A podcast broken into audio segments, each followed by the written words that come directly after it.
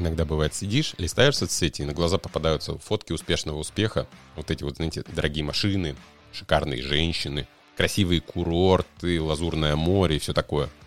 Неволей в голову закрадывается мысль, думаешь, блин, почему одним в этой жизни везет, и они получают все самое лучшее, а вторые вынуждены довольствоваться малым? У микрофона Сергей Дизель, и сегодня в этом выпуске мы с тобой попробуем разобраться, что такое удача с точки зрения психологии. И самое главное, можно ли эту удачу у себя как-то специально вызвать? Научиться быть везучим, что ли? Что-то вроде того. Сейчас разберемся. Поехали. В быту принято считать, что удача — это некая неведомая сила, ну, какая-то магия, какое-то волшебство, благодаря которому в жизни человека происходят те или иные случайные приятные события. И что мы только не творим для того, чтобы эту удачу к себе привлечь. Мы там кладем монетку под каблук, завязываем на руку всевозможные фенечки, носим разные талисманы. В общем, что я вам рассказываю, вы сами можете зайти в Google, вбить запрос «ритуалы на удачу», и поверьте, вы там найдете очень много чего забавного. Мы даже имя удачи придумали, кто не знает, ее зовут Фортуна. И вот мы всеми возможными способами пытаемся эту фортуну к себе повернуть лицом, так сказать. Но с точки зрения прагматичной психологии, удача — это не что иное, как эмоция. Это определенное переживание, которое происходит внутри человека, когда он сталкивается с неожиданным приятным событием. Ну, к примеру, идешь ты такой по улице, и денежку под ногами нашел. В этот момент у тебя внутри как будто бы такая искорка пробежала. Такое «Вау! Круто!» И вот это вот состояние, это и есть удача. И тут можно заметить забавный парадокс. Потому что мы-то привыкли считать, что удача — это причина вот тех самых случайных событий. А фактически происходит ровно наоборот. Случайные события вызывают состояние удачи. То есть получается, что мы путаем местами причину и следствие.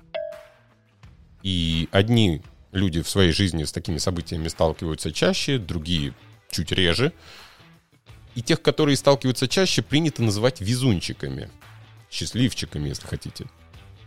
Но забавный факт, что ни один везунчик никогда сам так себя не назовет. Серьезно, сколько я людей не встречал, и людей, которые действительно многого в жизни добились, ни один из них не ссылается на удачу. Не говорит, что мне просто повезло. Но со стороны выглядит именно так, как будто бы человек просто плывет по течению, и на него всякие ништяки с неба сыпятся. Казалось бы, круто, если бы это было так. Но на поверку мы видим только вершину айсберга. Мы видим только человека и его состояние – а в этом состоянии действительно очень хочется делиться своей радостью. Это не для того, чтобы вызвать зависть или там впечатлить кого-то. Просто вот когда тебе повезло, хочется действительно об этом кому-то рассказать. И получается, что для окружающих такой человек выглядит, ну, вот счастливчиком, везунчиком, но на самом деле все далеко не просто так. Ну вот, к примеру, возьмем знаменитого Томаса Эдисона и его лампочку. Да? Повезло ли ему то, что он э, смог ее изобрести? Ну, можно сказать, наверное, что повезло, да, потому что, ну, никому другому так не повезло. А, но мы с вами знаем, что, по-моему, 10 тысяч попыток, да, он э, неудачных совершил перед тем, как открыть это изобретение. И вот можно ли здесь говорить про удачу, ну, не знаю. Но сам Томас, я уверен, что вот в момент открытия этого гениального изобретения, которым мы с вами до сих пор пользуемся, я думаю, что он именно вот это состояние удачи и пережил. И я уверен, что он тут же об этом кому-то рассказал. То есть, ну, если бы тогда были соцсети, я уверен, что Эдисон сделал бы пост в каком-нибудь твиттере, типа, ребята, есть, наконец-то получилось. Но как тогда быть с тем, что одни люди чаще сталкиваются вот с такими приятными случайностями, а другие реже? Давайте отбросим откровенных лентяев, которые вообще ничего не делают, и возьмем э, обычных людей, и мы понимаем, что одному приходится всю жизнь горбатиться, и у него в итоге там ничего не срастается, а второй буквально вот на пустом месте делает колоссальные завидные результаты. Как так выходит? В чем причина, если не в какой-то магической силе? Ну, на самом деле здесь тоже есть объяснение, и оно достаточно прозаичное. Э, дело в том, что разные люди по-разному принимают решения. И да, действительно, казалось бы, два человека могут прикладывать одинаковое примерно количество усилий, и один добьется успеха, другой нет. Но не потому, что он приложил там меньше усилий, а потому что он принимал неверные решения.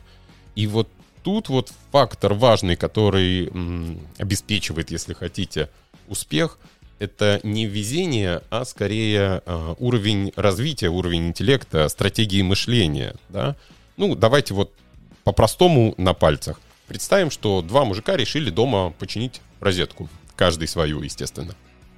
И один для того, чтобы это сделать, позвонил знакомому электрику, расспросил, как это делать правильно, какие инструменты нужны, какие проводки куда прикручивать и так далее.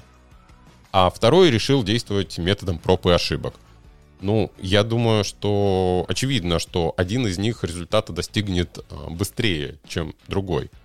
Но добавим еще третьего, который тоже решил починить розетку, но не своими силами, а он, допустим, решил нанять того самого электрика для того, чтобы он сделал ему розетку за деньги. И пока электрик чинил ту самую розетку, э, этот мужчина занимался зарабатыванием денег. И вот, скорее всего, именно про него и скажут, что он везунчик, потому что он вроде как и сил никаких не приложил, но, во всяком случае, кажется, что сильно меньше, чем предыдущие два товарища и розетка у него цела, и деньги в кармане есть. И все вроде как здорово. Везунчик по-другому не скажешь. Но фактически никакого везения здесь нету, просто определенные стратегии мышления. И вот в этой ситуации, которую мы с вами только что разобрали, мне кажется, что язык не повернется сказать, что вот этому вот третьему мужику повезло, да, ну потому что мы с вами понимаем, что никакого везения здесь нету, он заплатил деньги для того, чтобы получить результат и у него не будет той самой эмоции удачи, да, это вот этого вау-эффекта, его не произойдет. Почему? Ну, потому что он э, ожидал того, что за что заплатил. Он ожидал, что электрик починит ему розетку. То есть были ожидания. И вот ожидание — это один из очень важных факторов удачи. Сейчас мы с вами чуть поподробнее разберем, как ожидания влияют на эти состояния. Дело в том, что, вот помните, в самом начале мы говорили, э, случайности приятные и неожиданные. Вот неожиданные — это ключевое слово, потому что если мы ожидаем успеха, то у нас не произойдет вот этого вау-эффекта, и мы не почувствуем удачу. И, в общем-то, никогда не скажем, что нам повезло, потому что мы ждали результат. Мы совершали определенные действия для того, чтобы этот результат наступил. А вот когда ожиданий нет — а события все же происходят, вот тогда мы сталкиваемся с тем самым состоянием удачи. Ожидание вообще очень забавная штука, которая сильно влияет на состояние, и не только на состояние удачи, а в целом на состояние человека. Но вот давайте попробуем вывести какую-нибудь формулу. Возьмем две переменных. Пусть первая переменная у нас будет ожидание, и у нее пусть будет значение плюс или минус. Ну, то есть либо есть ожидание результата, либо нету ожидания результата. А второй переменный у нас будет тот самый результат. Ну, соответственно, либо мы его достигаем, получаем, либо не достигаем. И вот что у нас получается. Если ожидания у нас положительные, то есть мы ждем результата, и результат мы получаем, то здесь нету состояния удачи, здесь есть скорее состояние удовлетворенности. Вспомните себя, когда вы что-то делали и у вас получилось. Не было вот этого «Вау, да, мне повезло». Нет, скорее ты испытывал ну, некую приятную, спокойную эмоцию удовлетворения своим трудом.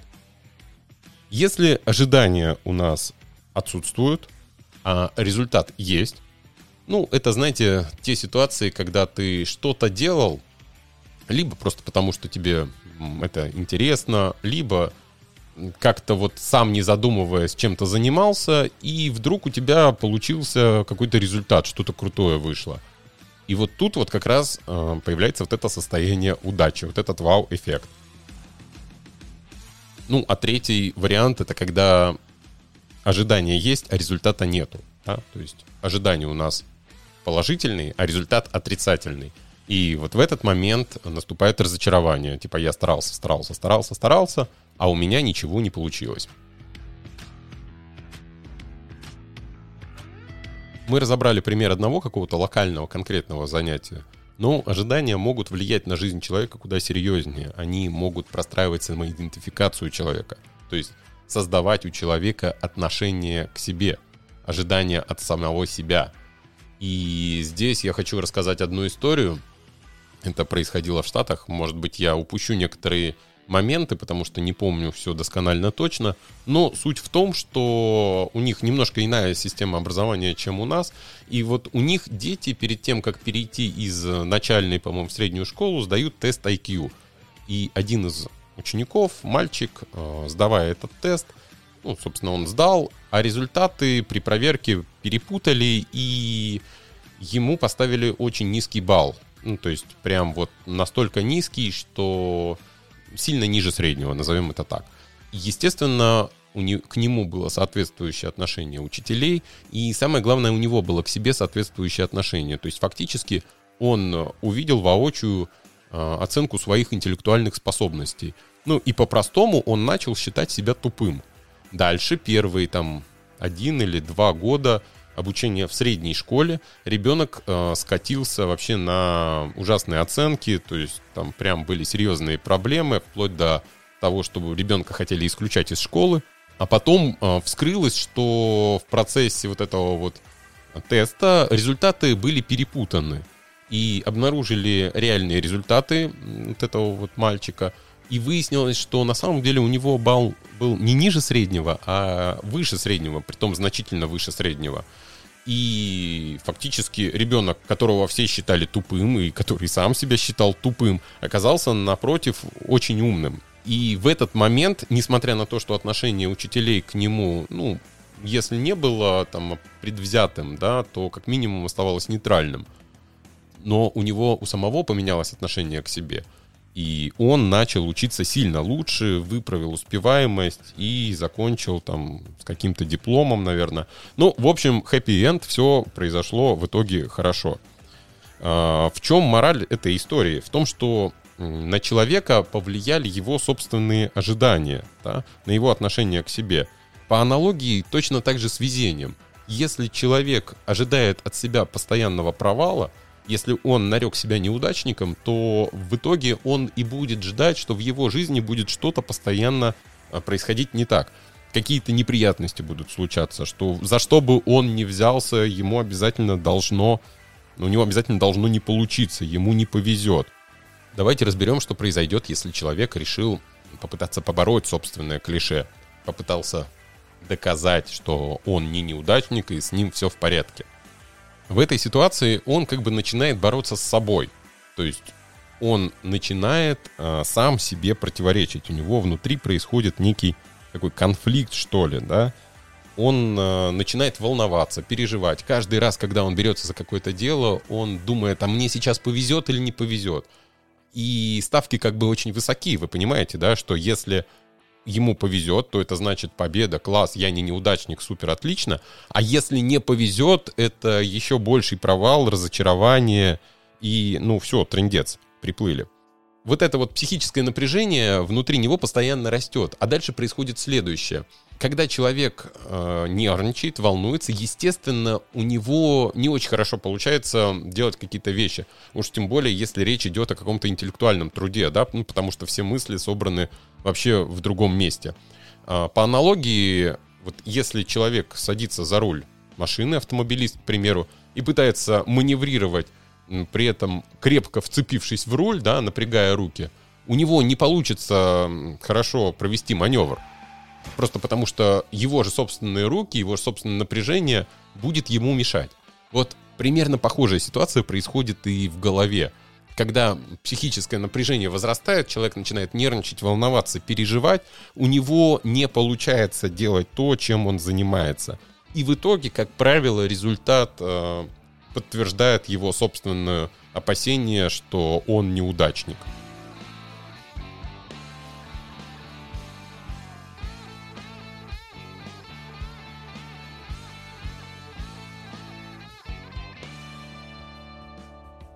Если посмотреть на наше общество, то можно заметить, что везучих людей реально мало.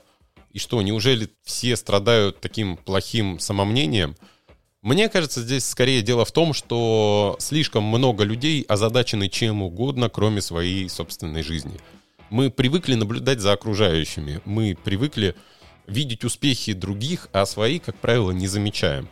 Ну, потому что мы не знаем, что стоит за успехами других. Они нам как, кажутся какими-то волшебными. А то, что обеспечивает собственные успехи, мы прекрасно знаем. Это наш собственный труд, наши усилия, которые мы приложили, да, и это наш результат. Ну, на чужом огороде трава всегда зеленее, так говорят, кажется, да, поэтому нам всегда кажется, что другим везет, а нам нет. Ну, например, да, вот Вася на зимовку поехал на Бали, а там я сижу, допустим, в каком-нибудь Саратове. И мне кажется, блин, Васе повезло, а мне вот нет. Но при этом я упускаю из внимания, что я, сидя в своем каком-нибудь Саратове, успел там, не знаю, купить новую квартиру, поменять машину, ну и сделать еще кучу там всяких разных всевозможных вещей. А, но мне не кажется это каким-то везением, каким-то какой-то удачей. Это для меня само собой разумеющиеся вещи, какие-то естественные вещи, которые как бы упускаются из внимания. Психологии это называется синдром избирательного внимания. Он работает у большинства людей по принципу замечать свои неудачи и чужие успехи. Кажется, это максимально нерационально. Ну, с чего бы нам так думать? Все очень просто. Нас так научили с детства. Нас так воспитывали, если хотите. Вот Вася молодец, он там пятерку по географии получил, а ты, бестолочь, не можешь простейшую задачку по математике решить. Ну так вот и появляются привычки смотреть на окружающих и не замечать собственных достижений. А теперь самый главный вопрос, который, я думаю, нас всех волнует. Можно ли как-то перепрограммировать, подкрутить свои мозги, чтобы стать везунчиком?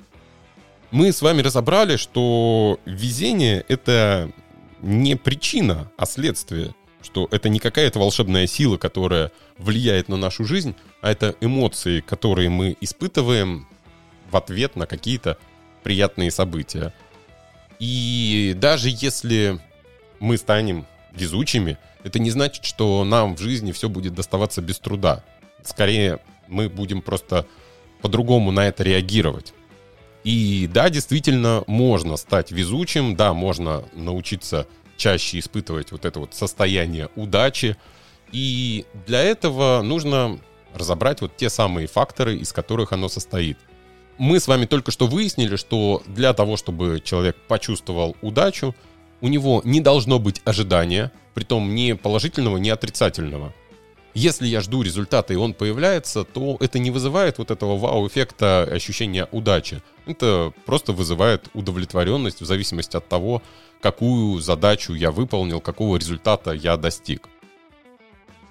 Второй важный фактор — это отсутствие самоидентификации, притом не надо считать себя везунчиком или неудачником, и та и другая крайность работает против нас. И третий фактор — это фокус внимания, на что мы смотрим. Мы смотрим на собственные достижения, на собственные неудачи или на достижения или неудачи других людей. Для того, чтобы чаще испытывать вот это состояние вау, состояние удачи, состояние везения, а, важно наблюдать за собой и обращать внимание на собственные успехи. Все эти три вещи связаны между собой неразрывно. И начинать нужно с конца. То есть переключить сначала фокус внимания, потом самоидентификацию поправить, да, отношение к себе. И самое последнее, и, наверное, самое сложное, это отказаться от ожиданий. Я имею в виду от ожиданий чуда. То есть, если ты занят каким-то действием, ну, вполне нормально, мне кажется, ждать какого-то результата от своего труда. Но если ты просто лежишь на диване, то ждать, что вот сейчас повезет и э, там, не знаю, мне перепадет какое-нибудь наследство или я выиграю в лотерею, в которой даже не участвовал, ну, мне кажется, это слишком претенциозно. Ну и еще один пункт, без которого удачи не видать, это действие. Собственно, об этом я только что и сказал. Чтобы повезло, надо что-то делать. Для того, чтобы монетка упала орлом или решкой, ее нужно подкинуть. Если монетку не подкинуть, то она не упадет ни орлом, ни решкой, и, соответственно, вообще никакого результата не будет. Ни везения, ни невезения, поэтому начинаем шевелиться, друзья.